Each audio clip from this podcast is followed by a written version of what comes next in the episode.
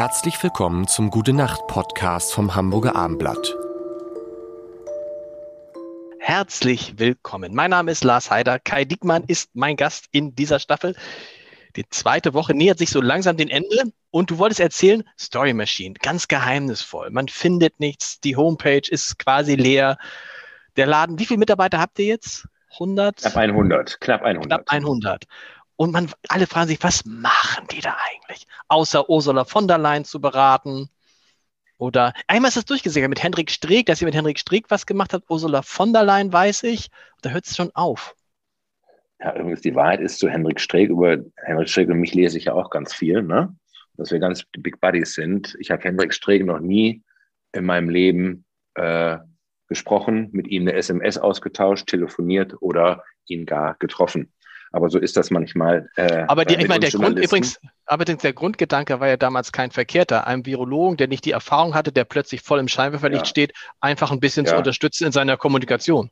So. Richtig. Ähm, er, er, hat sich an, an Michael Mons gewandt. Die beiden sind persönlich befreundet, ob wir ihn an der Stelle unterstützen könnten, weil er ist damals untergegangen. Aber wie gesagt, äh, äh, wir beiden kennen ja unseren Berufsstand nur genau. zu gut und wissen, äh, äh, wie das manchmal so ausgeht. Nein, lange Rede, keinen Sinn. Was ist Story Machine? Story Machine ähm, äh, ist sozusagen eine, eine Folge äh, des Paradigmenwechsels in der Mediennutzung, äh, in der Medienlandschaft, in der Kommunikation. Also du und ich als Chefredakteure. Äh, über Jahre hatten wir ein Monopol darauf, dass die, wir diejenigen waren, die darüber entschieden haben, welche Personen mit welchen Botschaften Zugang zu einem Massenpublikum bekommen. Wir waren die Gatekeeper, wir waren die Schleusenwärter. An uns kam keiner vorbei. Ne? Äh, wir mussten das Interview zur Verfügung stellen, äh, wir mussten die Fernsehsendung zur Verfügung stellen und das hat sich alles mit Social Media total geändert. Was früher ein Fernsehsender war, ist heute YouTube, was früher ähm, eine Zeitung war, ist heute Twitter, was früher eine Zeitschrift war, ist heute im Zweifelsfall Instagram oder Facebook. Mhm. Jeder kann heute, wenn er in der Lage ist, diese Werkzeuge richtig zu bedienen, direkt sein Publikum ansprechen und muss keinen Chefredakteur mehr um Genehmigung und Erlaubnis fragen. Äh, ob einem das gefällt oder nicht, das hat beispielsweise Donald Trump fast zur Perfektion getrieben. Am Ende hat er 90 Millionen Follower auf Twitter erreicht. Äh, das ist in etwa so viel wie die größte Zeitung des Landes, die New York Times und der größte Fernsehsender des Landes, CNN, auf dem gleichen Kanal erreicht haben und war damit überaus erfolgreich. Dem war völlig egal, was die links und rechts über ihn berichtet haben. Ohne Twitter wäre er niemals Präsident geworden. Und genau daraus haben wir ein Geschäftsmodell gemacht, dass wir gesagt haben, hey, äh, äh, wir können diese Tools bedienen. Und ihr erzählt, ihr, erzählt, ihr erzählt einfach jetzt anderen Leuten, wie sie, wie sie mit diesen Tools klarkommen. Politiker, ja. Geschäftsleute, wer immer das möchte. Richtig, also wenn du einen Großteil des Publikums heute erreichen willst, äh, dann erreichst du sie nur noch, wenn du auf Social Media bist. Also wenn du ein Politiker bist, wenn du aber auch ein Unternehmen bist, ganz egal, ob du mit einer Dienstleistung oder einem Produkt am Markt bist oder möglicherweise als, als Arbeitgeber, dann erreichst du die Generation, die du ansprechen willst, eben nicht mehr am, am äh, physisch am Kiosk, weil sie keine gedruckten Produkte mehr lesen und äh, sie schauen auch kein lineares Fernsehen mehr.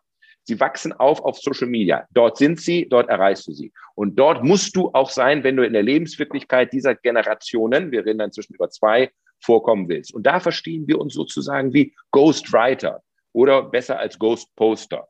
Das heißt, wir helfen den Protagonisten, ihre Botschaft dort entsprechend so zu platzieren, dass sie dort auf diesen Plattformen auch funktioniert. Und weil wir Dienstleister sind, dann sind wir eben genauso diskret wie der Redenschreiber von Angela Merkel der stellt sich nach der gelungenen Rede äh, in Harvard auch nicht hin und sagt, das war übrigens ich, das habe ich gestern hinbekommen, sondern der Dienstleister tritt hinter dem Kunden zurück. Und deswegen auch unsere Diskussion, warum wir nicht über Kunden reden, weil es muss ja authentisch sein, es soll authentisch sein.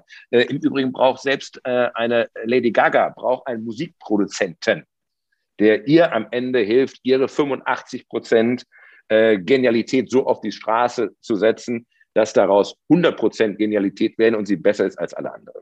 An dieser Stelle sehen wir uns, an dieser Stelle verstehen wir uns. Der Ghost Poster. Morgen wieder in diesem Podcast. Gute Nacht. Gute Nacht. Weitere Podcasts vom Hamburger Abendblatt finden Sie auf abendblatt.de slash podcast.